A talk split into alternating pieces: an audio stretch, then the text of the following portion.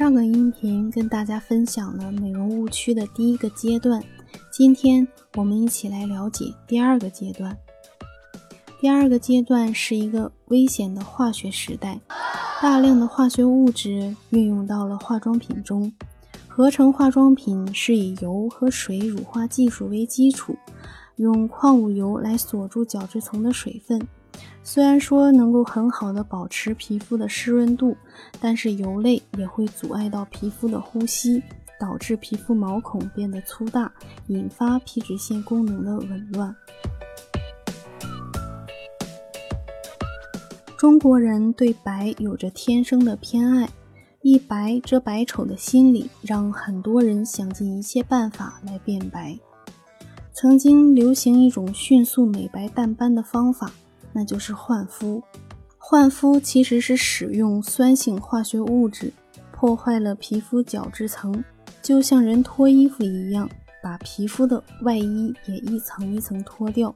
也就是在角质层还没有老化脱落的时候，就让它提前剥落，让新皮肤提前上岗。这种破坏皮肤自然规律的行为，就像是让孩子去承受大人的压力一样。我有个客户在刚流行换肤的年代，曾亲身体验过换肤。在经历过红肿脱皮的疗程之后，脸上的斑几乎全部消失了，皮肤也变得又白又嫩。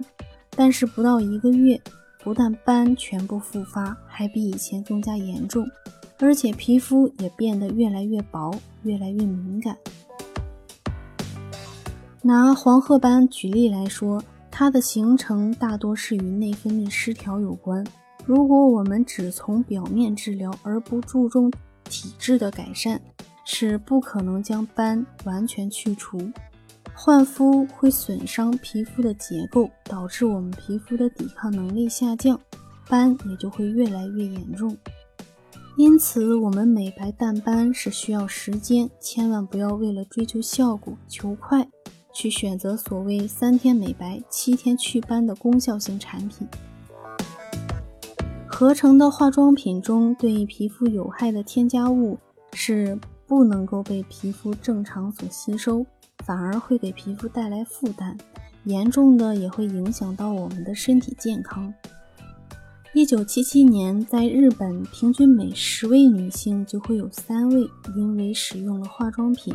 而患上了颜面黑皮症，并将化妆品生产商告上了法庭。尽管在中国颜面黑皮症并没有大规模的爆发，但有很多人把皮肤当成了试验田，什么都敢做，什么都敢用。在广西汞中毒事件发生之后，广州日报整版刊登了“十年毁了二十万张脸”的报道。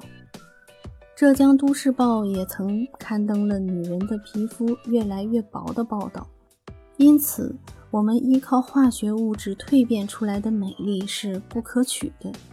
今天的内容就分享到这儿，我是妍妍。